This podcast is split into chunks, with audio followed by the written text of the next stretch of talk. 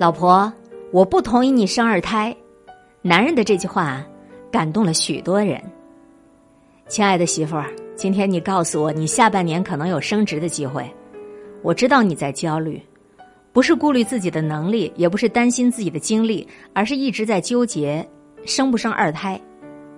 你说以前没有结婚的时候，家里人不断的催你结婚，结婚以后又不断的被催要小孩。好不容易把婚结了，孩子生了，现在又开始被三姑六婆追问着什么时候生二胎。你问我，人怎么活得这么累呀？前几天你看到一篇报道，转发给我，说有可能国家要对生育全面放开，不仅是二胎、三胎、四胎，只要你愿意，你可以随便生。毕竟中国人自古以来就有儿孙满堂、多子多福的观念，你苦笑。女人以后究竟是为自己而活，还是为传宗接代而活？你大概以为我也会催你生二胎吧？不，亲爱的，我不会。你之前怀孕的时候怕影响我工作，好多次坚持一个人去做产检。我知道你不是不想我陪着你，你是不想我因此请假，不想我因此影响工作。刚怀孕的那四个月，你每天无精打采，什么都吃不下。你要么没胃口，要么吐出来，我只能够眼睁睁的看着好端端的一个人儿，被折腾成又憔悴又萎靡的样子，束手无策。好不容易熬到了都说是最舒服的孕中期，却在六个月的时候，医院打电话来通知说唐氏筛查不达标，你在家里害怕的大哭，我这才知道原来你每次产检都如履薄冰，战战兢兢。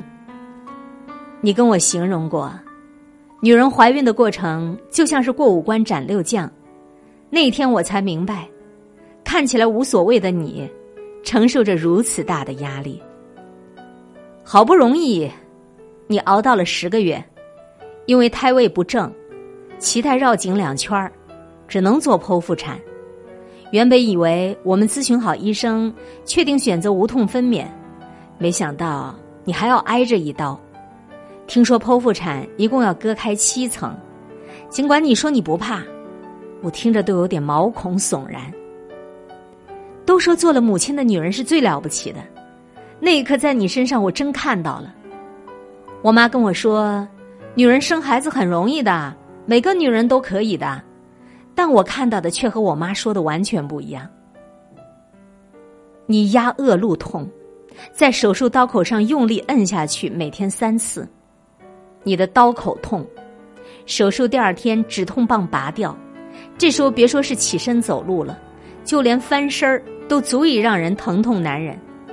你排气痛，没做过手术的人都觉得排气不就是放屁吗？多简单的事情。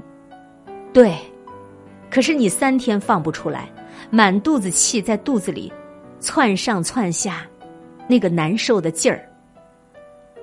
好不容易你熬到出院了。坐月子期间，你有一天突然跟我说，人有点迷糊，胸胀的剧痛，我一摸烫的好厉害，赶紧送你到医院，发烧都快四十度，乳腺炎。那几天不管是白天还是晚上，按照医嘱，每隔四个小时就要起来喂奶，孩子不吃也要挤掉。你连续一个星期都没睡过一个囫囵觉，还好最后万幸，终于没有化脓，不需要去做手术。乳腺炎好了之后，我劝你给孩子断奶，你不肯。你说母乳喂养的孩子还是好，而且母乳还可以省下奶粉钱。你说这些话，我知道你不仅仅是舍不得孩子，你也希望我的经济压力能够小一点，我能轻松一点。其实从那个时候起，我就已经不想再要二胎了，我不想你再这样辛苦难过一次。休完半年的产假之后，家人都劝你不如别去工作了，就在家专心专职的带娃。虽然你也纠结、也矛盾、也犹豫，但最后你还是妥协了。我了解你，我知道你有梦想，你有规划，你希望能够成为你孩子未来的榜样，也希望能成为我的骄傲。我问你，你的梦想怎么办？你说梦想可以等两年再实现。可是孩子不能等两年再长大。说真的，你的这句话让我忏悔至今。我感谢你为这个家庭、为孩子、为了我所做出的牺牲，因为你撑起了家中的一切，让我这两年能够一心扑在事业上，我才能在职场上如鱼得水，得到升职的机会。而你呢？孩子三周岁以后，你打算再次进入职场？屡次面试失败以后回来告诉我，几乎每家公司一定都要问同一个问题：你还准备要二胎吗？不可否认的，二胎的开放让女人在职场变得岌岌可危。虽说女性地位提升，可是女性竞争力越来越低。毕竟女人不是超人，家庭和事业对于女人来说，就像鱼和熊掌不可兼得一样。长此以往，被迫选择家庭的女人越来越多。不得不依附于丈夫，那女人的社会地位岂不又要开始倒退？就像你，最后虽然选择了心仪的工作，却不得不从最基层做起。为了迎头赶上，每天你哄完孩子睡觉再继续工作，早上孩子醒得早，你也起来照顾，周末还要各种加班。你说那三年你在职场失去的一切，你要拼回来。我不想你太辛苦，但是你的理由我无法反驳。以前拼搏是为了梦想，现在拼搏是为了孩子。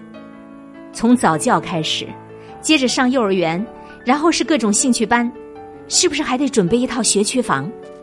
以前说多养一个人就是多一双筷子，其实哪有那么简单？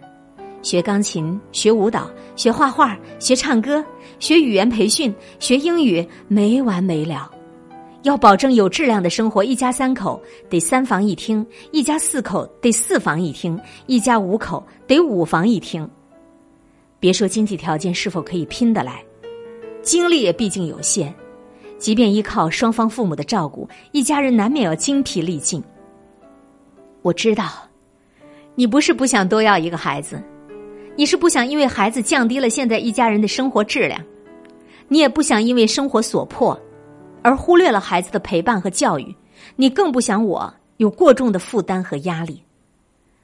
何尝不是呢？与其一家人随便过，不如一家人好好过。谁说人生在世就必须要儿女双全，这才算完美呢？一个孩子也很好。虽然说孩子都得有个伴儿，可是我们不也是孩子最好的伴儿吗？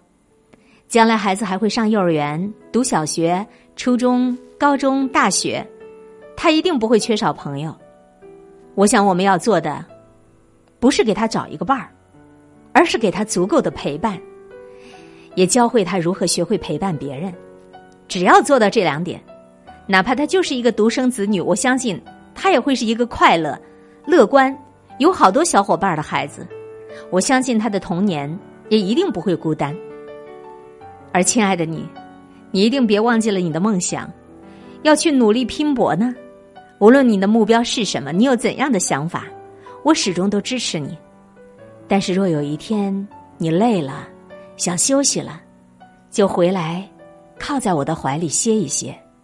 我永远都会是你温暖的港湾。爱你的丈夫。